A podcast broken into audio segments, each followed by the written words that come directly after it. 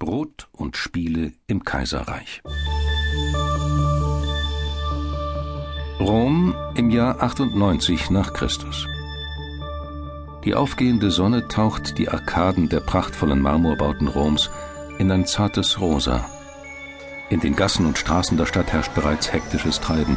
Zigtausende machen sich in aller Frühe auf zu dem in einer Senke inmitten der Stadt gelegenen Circus Maximus. Denn heute finden Wagenrennen statt und alle wollen einen der besten Plätze ergattern.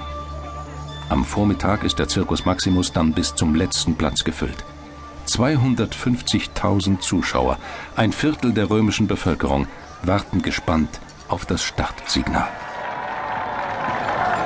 Zwölf Gespanne schießen unter dem ohrenbetäubenden Jubel des Publikums aus ihren Startboxen. Siebenmal müssen sie die langgestreckte Rennbahn umrunden, bis nach einer guten Viertelstunde der Sieger feststeht. Alle Wagenlenker gehören einem der vier professionellen Rennställe Roms an. Sie sind an ihren Farben zu erkennen. Die blauen und die grünen gehen meist als Favoriten ins Rennen. Die weißen und die roten hoffen darauf, dass ihnen heute ein Überraschungssieg gelingt. Und wie die Wagenlenker, so zerfällt auch das Publikum in vier Lager.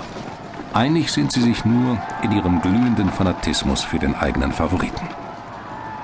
Die besten Wagenlenker sind Berühmtheiten, die in ihrer Karriere Tausende von Siegen und aber Millionen an Preisgeldern einfahren.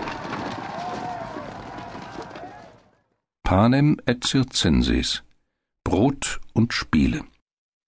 Auf diese einprägsame Formel hat der römische Satiriker Juvenal die Zustände in Rom im ersten Jahrhundert nach Christus gebracht. Brot und Spiele seien alles, was die Bürger der Stadt dafür erhalten haben, dass sie sich vom Kaiser den politischen Schneid haben abkaufen lassen. Brot, damit sind die kostenlosen Getreidezuteilungen gemeint, in deren Genuss mehr die Privilegierten, denn die armen Römer kommen. Und Spiele, das sind die äußerst populären Wagenrennen im Circus Maximus, die blutigen Gladiatorenkämpfe im Kolosseum und natürlich die zahllosen Theateraufführungen in der Stadt. Die Tradition von Brot und Spielen reicht zurück in republikanische Zeiten, als sich Politiker jeder Couleur mit Hilfe kostenloser Festmale und der Veranstaltung aufregender Spiele Wählerstimmen zu sichern wussten. In voller Blüte steht das politische Programm von Panem et Circenses jedoch in der Kaiserzeit.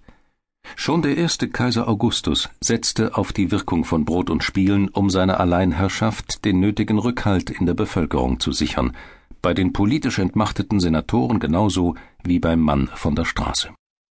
Fortan bemisst sich die Popularität eines römischen Kaisers immer auch daran, welch eindrucksvolle Spiele er veranstaltet und mit welcher Inbrunst er diesen beiwohnt. Wer die Bedeutung der Massenunterhaltung nicht erkennt oder gar bewusst ignoriert, der hat beim Volk keinen guten Stand. So herrschte zum Beispiel Augustus Nachfolger Tiberius mit Augenmaß über das Reich, beim Volk aber war er verhasst. Denn er weigerte sich, Wagenrennen oder Gladiatorenkämpfen beizuwohnen, geschweige denn solche auszurichten. Andererseits genoss ein verrückter Despot wie Caligula ungeheure Popularität angesichts der kostspieligen Unterhaltung, die er den Massen bot. Gerade haben die Wagen den Circus Maximus zum ersten Mal umrundet. Mit allen Mitteln versuchen sich die Wagenlenker Vorteile zu verschaffen. Schneiden, rammen, in die Zange nehmen, alles ist erlaubt. Das Imperium Romanum steht in den ersten beiden Jahrhunderten nach Christus in seiner vollen Blüte. Rund 60 Millionen Menschen leben innerhalb der Reichsgrenzen zwischen Nordsee und Rotem Meer, vom Atlantik bis zum Schwarzen Meer. Eine angesichts der Größe des Reiches vergleichsweise kleine Berufsarmee von 400.000 Mann sichert die äußeren Grenzen, zuvorderst an Rhein, Donau und Euphrat.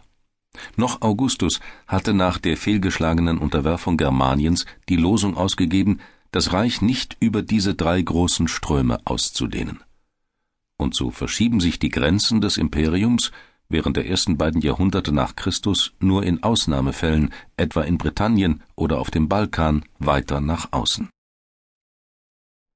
Volkszählungen kommen auf sieben Millionen Bürger, wobei hier wohl nur die Männer gemeint sind. In allen Teilen des Reiches, längst nicht nur in der Stadt Rom, finden sich römische Bürger, und ihre Zahl wächst stetig. Für die Kaiser ist dies der beste Beweis für das